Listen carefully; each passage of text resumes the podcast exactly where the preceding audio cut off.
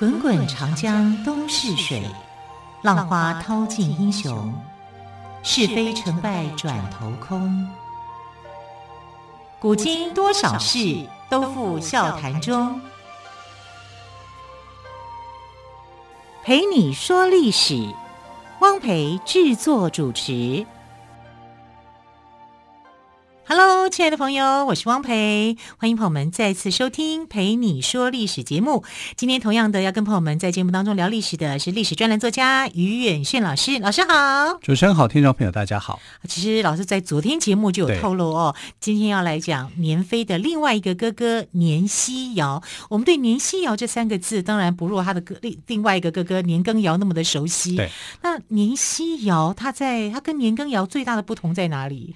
他们两个有非常大的不同。哦，一个是武将，啊、一个是文人吗？呃，你你可以这样子来讲，一个他当然，可是年羹尧是从文人出身的，年羹尧是从文人出身，文人出身的啊，哦、所以他不是纯粹的武将，是、啊，但是他是以武将获得重用而且知名的。好，那年希尧呢？虽然感感觉好像就是说他的知名度上面没有年羹尧来得高，可是我觉得在文化艺术历史这一方面啊，年希尧却高过于他的弟弟年羹尧。嗯哼，啊，这绝对的，因为我们知道，在这个呃康熙朝的时候啊，就非常的重视这个呃陶瓷的制作，啊，尤其他们希望把这个呃过去的那个陶瓷的颜料啊，大部分都从国外进口的啊。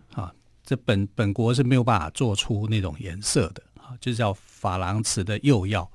那珐琅瓷的釉药呢，到了年希尧的时代，年希尧竟然可以开发出十几种的釉色，太厉害了！是自己做的哦，不必仰赖进口哦啊，所以他是非常有天分的啊，他他可以当发明家了。呃，他就是清朝的达文西啊，达文西对，真的，他这有很多很很多想象的，很多人在。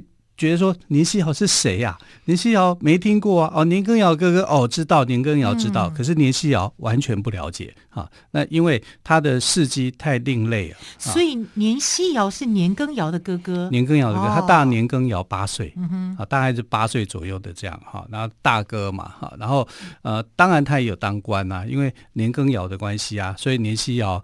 官运也不会坏到哪里去啊！他一开始的时候呢，他当官的时候是当一个呃所谓的笔试帖的工作，就是文书作业的一个小官呐、在那边抄。可是后来一路一路就是做到广东巡抚啊，还有当过呃工部的这个副侍郎，侍郎就是现在我们讲营建署的副署长之类的哈。他大概就是这样子。可是呢，他非常特殊的是，他的才华太高。非常非常，你举凡你所想得到的那个时代的人的顶尖，他就是他，集中起来画上一个名字，那个名字竟然就是年希尧，很特殊哦！而且年年希尧的字哈，我现在也觉得蛮有趣的，他叫做啊，他的字哈，他的名字姓他姓年嘛，叫年希尧，他的字叫允恭，允恭，允许的允，恭敬的恭。那年希尧来讲哦，他真的非常非常的特殊，他可能官做的不好啊，不，因为他兴趣实在是太广泛。嗯、我们来看他到底怎么样的广泛法，啊，他不像年羹尧那样轰轰烈烈。可是我们现在讲，就是说外国人怎么看他们两兄弟的？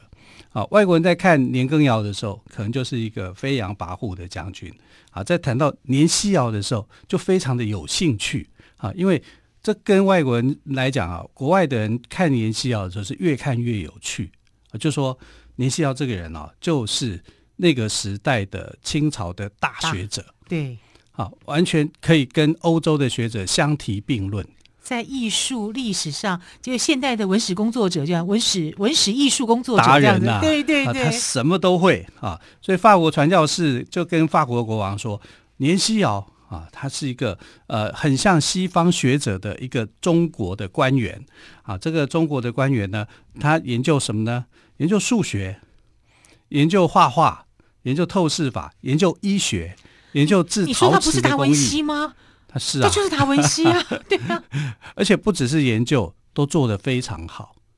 每一样东西他都做得非常好，真的是才子，呃，是才子型的，哈，所以呃，传教士啊认为说年希尧根本就是欧洲的学者，嗯哼，啊，把比较比较就是欧洲的学者，所以后来啊，就是在英法联军的时候哈、啊，就近代的那些战乱里面啊，他们得到了年希尧的一些手稿，就视为珍品啊，现在在大英博物馆你才可以看得到。真的是太过分了，可以还我们吗？好，那年希尧是从比氏铁一个小官一路做起的，然后随着他的弟弟年羹尧受到宠爱，哈，所以他一路呢也做到这个安徽的布政使，然后最后变成了广东的巡抚，可是也受到牵连呐，啊，因为呃这个年羹尧在雍正三年的时候，哈。就过世了嘛，就被雍正讨厌了嘛，啊，所以他跟他的父亲叫年遐龄都被免官罢职，还差点被杀掉。可是其实这个雍正啊，他也知道说年希尧根本没有参与啊，这些所谓的罪行里面，他没有一样是年希尧有的，因为年希尧喜欢的东西是跟人家不一样，他喜欢数学。那时候官员哪一个会喜欢数学的？对啊，对啊，以前的数据也要开根号吗？也 要学微积分吗？也要啊，都有啊。天哪，其实真的都有啊。原来就是其来有自。是啊，所以他其实跟他爸爸并没有被雍正杀害。啊，雍正是只杀了年羹尧跟年羹尧的呃这个他的长子叫年富啊，这两个人死了，那、嗯、其他人就被流放。啊，流放以后其实没有多久，雍正就想到年希尧这个人的好处啊，他就把他叫回来了，就重新再恢复他的官职。还有一个原因吧，他就觉得年希尧可能没有威胁到他，没有威胁。对对对对，因为他对谁其实也都没有威胁。嗯、你喜欢的那些东西，跟我不会威胁到我的皇帝的地位啊，对，而且还会帮我扬威国际。对 对，这是外国人喜欢的东西。所以他后来啊，就是呃，根据这个年希尧的兴趣。啊，就让他当了什么，你知道吗？景德镇的督陶官，怎么这么可爱的名字啊？我以为是文化部长。类似啊，类似，其实已经是类似，因为陶瓷在中国那时候是非常非常的受重视、嗯、有名的。啊，他是让他在景德镇里面当督陶官呢，也就是说，景德镇出品的所有的这些瓷器，啊，陶器、瓷器都是经由他的手上去做设计的、做规划的。你看这多了不起的一件事情，那他有没有做出成就来？有，他有做出成就来。我刚刚说了，就是呃，当时的这些珐琅彩哈釉药都是从国外进口来的比较多，因为本国没有办法制作。这是从康熙时代，康熙就一直想要去突破这个问题。啊，让让这个呃瓷器变得更多样，变成彩瓷啊，它是很活泼的啊，是可以有变化的。那这个东西竟然就在年羹尧手上实验成功，他做出了十几种的釉药。但我们现在如果看釉药的话，做的最多的就是德国啊，德国的对对对，德国的麦森时期在。跟他是同时期在发展，其实应该讲说，中国的瓷器发展的很早，好，大概有将近一千八百多年，好，那比德国还早啊，德国只有三百多年，对啊，好，可是德国是后来后来发扬发扬光大，这就这也是我钦佩德国人的一个原因。是啊。好，那德国在当时啊，就是有三个重要的人员去完成这件事情。一个当然就是说，呃，他们突破了这个呃中国瓷器的制造的密码，叫贝特格啊。贝特格在一七一零年的时候，帮萨克森王国啊，就是规划了做了第一个白瓷啊，就欧洲的白瓷。从那个时候开始，一七一零年，那。将近差不多二十年以后，哈，就是另外一个人了，叫海洛特。那海洛特就是研发釉药啊，他跟这个年希尧差不多是同时期的人，也就是竞争对手。虽然他们彼此都不知道对方，啊，可是他们就就就拼命在研究这个釉药。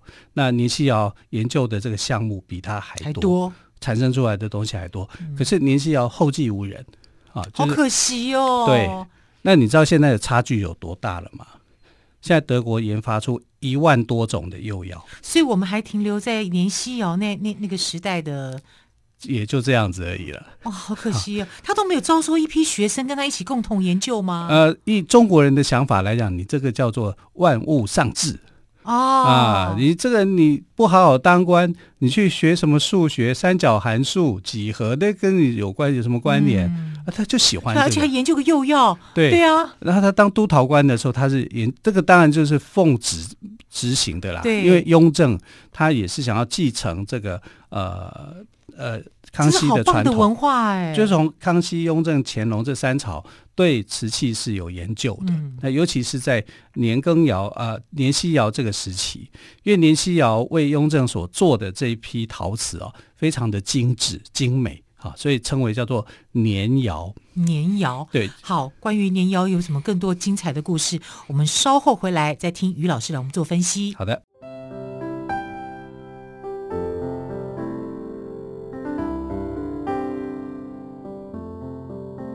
听见台北的声音，拥有颗热情的心。有爱与梦想的电台，台北广播 FM 九三点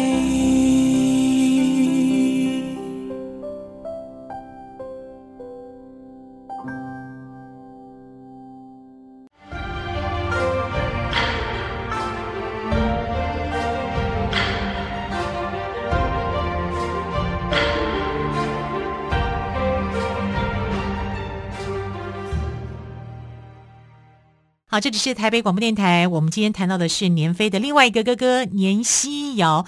我们对这个名字有点陌生，可是刚才听我们的历史专栏作家岳远逊老师的讲解之后，原来他除了年羹尧这位征战战场的一位哥哥之外，还有一个。这么像达文西这个有才华的哥哥哦，我们真的是呃，经过岳轩老师解说才知道，因为他的两个哥哥兴趣迥然不同，完全不一样的两个人。嗯，好，而且一个是受到这个西方的学者的肯定啊，就当时的传教士去大量的介绍，就是说尼西尧很特殊。我们来看他到底有多特殊。其实我刚刚有稍微讲过一下，我们来把他的这个呃西方人眼中的这个尼西窑来看，做一个整理。第一个，他喜欢科学。他所以，他写了很多三角函数啊、测量啊、面积啊、运算这一方面的书籍，还是很厉害的。第二个，他喜欢绘画。我很难以想象清朝就有三角函数。有有有，你看康熙也有学过啊。哇！对，康熙是很认真的，他这方面他是学过的，几何啊什么，因为几何从明朝就传过来了啊。所以呃，我们在数学这一方面，中国曾经是领先的。啊，并没有那么样的一个落后哈。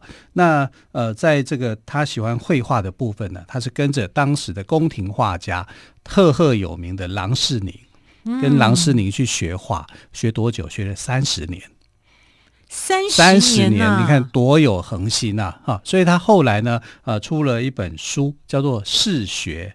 视就是电视的那个视，视角的视，因为这三角透视嘛，从俯角、仰角跟平角，啊，这叫三角透视。他已经知道怎么样做三角透视，看一幅图画，啊，这是郎世宁西方才有的一个绘画的一个一个一个基础，啊，绘画的一门学问，他竟然就写出来了，厉害吧？非常的厉害。所以他的画风是不差的，很好看的，哈，所以这个人太特别了，那。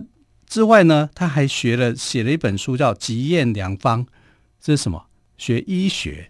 哎，他把中国的医学也做了一个很有系统的介绍，还拿来治病。很难得哎，真的。集就是集合的集哦，验就是检验的验，对，良就是善良的良，良方嘛哦，方方子的方，对，方方正正的方，没错。集验良方，对，因为他想要救人，尤其有瘟疫的时候啊，能够把这个方子给讲出去，那去救活很多的人。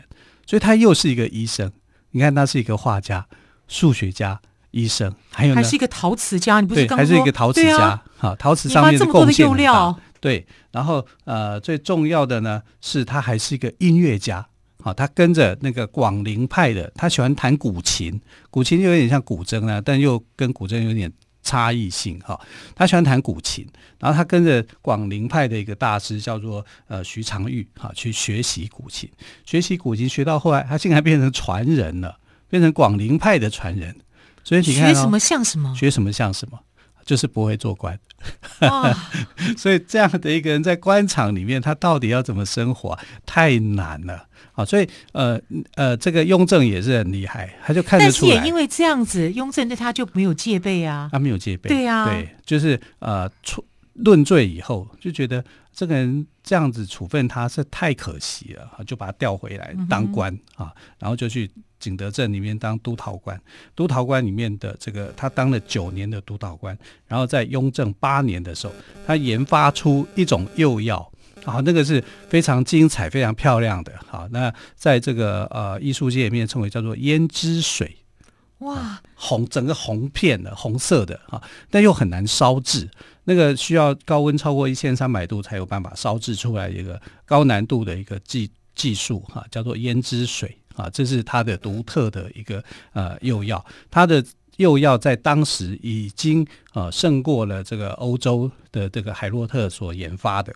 啊，其实是比他还多，只是后来因为呃年希尧后继无人，没有人去管理，没有人去学这个东西，他就慢慢慢慢的就落下来啊。然后欧洲是呃那个时候的一个技术是非常纯熟，本来他们就很纯熟啊，所以中国那时候需要一些釉药的时候，需要这些仿瓷的这个釉药的时候是要进口的，然后它可以做到不用进口。好，我可以研发出十几种的颜色，啊，釉药出来，啊，那现在欧洲当然已经超过了，啊，已经做了一万多种以上。觉得好可惜哦。对呀，啊，这就是令人觉得扼腕的地方了，啊，就是后继无人了。可是你这样来看，年希尧他就他的成就应该是很高，那为什么他在历史上面这方面是很少被提起的？啊，因为大家真的太不了解年希尧这个人了。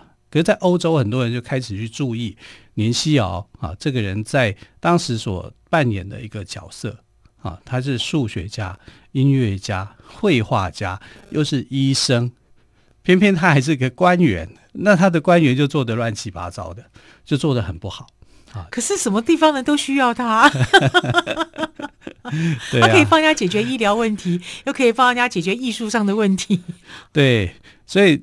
雍正去世以后啊，就乾隆即位嘛。嗯、乾隆是这样的，乾隆对雍正的官员都很讨厌。嗯、他觉得我要改改朝换代啊，我要有我自己的一个班底啊、人马。所以呃，年希尧也被弹劾啊。弹劾的一个理由就是说，你不务正业嘛，一天到晚在搞这些有的没的。没的请问你有在真正管理政事吗？有关心人民吗？算数学能够关心人民吗？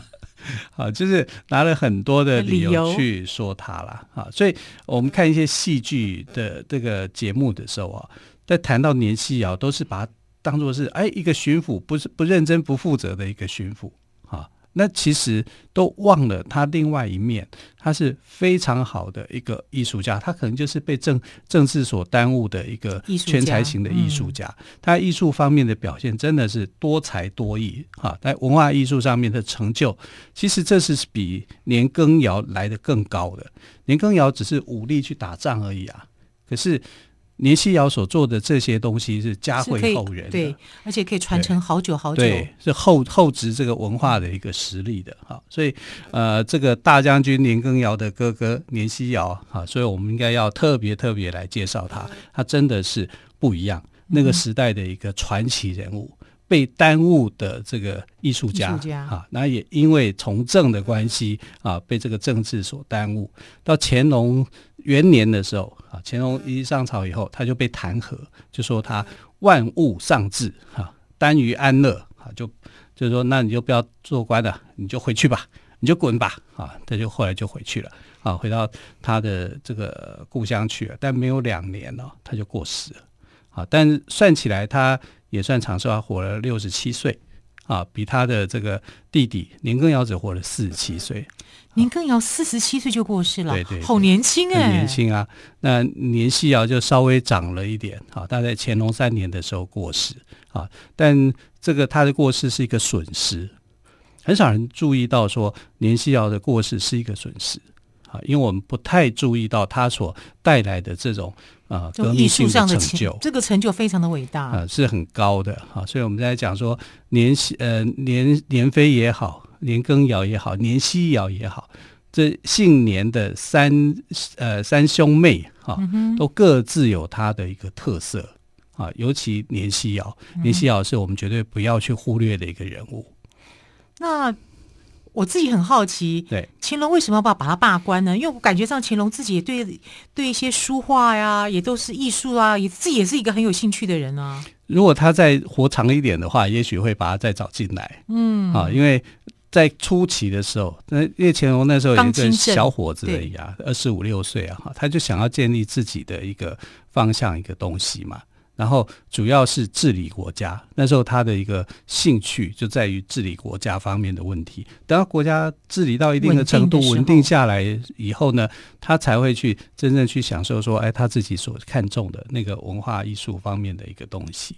所以，如果年希尧他活得长久一点，也许乾隆还会再重新注意到他啊。但没有等到乾隆注意到他的时候呢，他就已经过世了。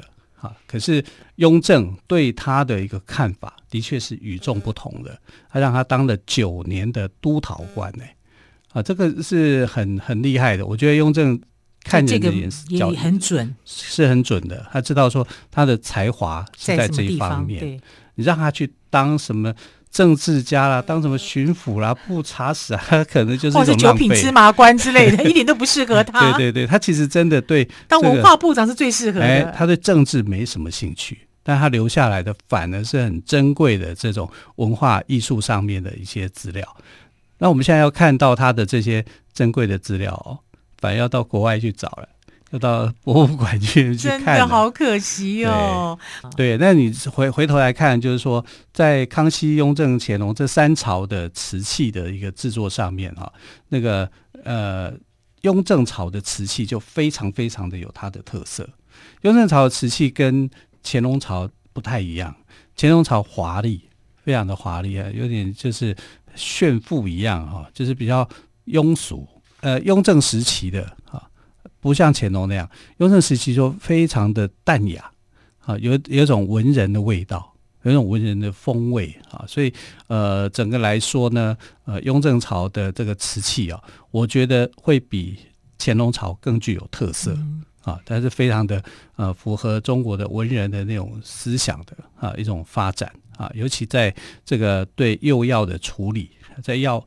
呃，这个工工业技术上面的研发是很好的。假如那个时候我们的国策哈，就是当时的中国的一个政策，能够把说，哎，我把瓷器当作是一个重要的物资哈，来做一个推广跟发展的话，啊，也许会变得很好。因为后来的欧洲整个的趋势，就是他们大量的去发展瓷器，不只是从德国的麦森瓷器开始啊，其实很多的国家，丹麦啊。瑞典啊，法国啊，很多都是这样。啊，因为觉得瓷器可以赚钱。是好，在乾隆年间，多才多艺又博学的年希尧被言官弹劾，万物耽安，万就是我们玩耍的玩哦，物就是物品的物，担就担心的耽误的担，安是安全的安哦，万物耽安而罢官。其实对年希尧来说，罢官并不是一件新鲜事，万物耽安更不是一件坏事。大将军年羹尧的兄长，他在文化艺术上的成就更是令人刮目相看。对，我可以说他也是我们中国人的骄傲哦，也可以这么说。好，非常感谢岳轩老师帮我们介绍年希尧，让我们重新认识了他。好，非常谢谢于老师，谢谢喽。谢谢，亲爱的朋友，我们就下周一再会喽，拜拜，拜拜。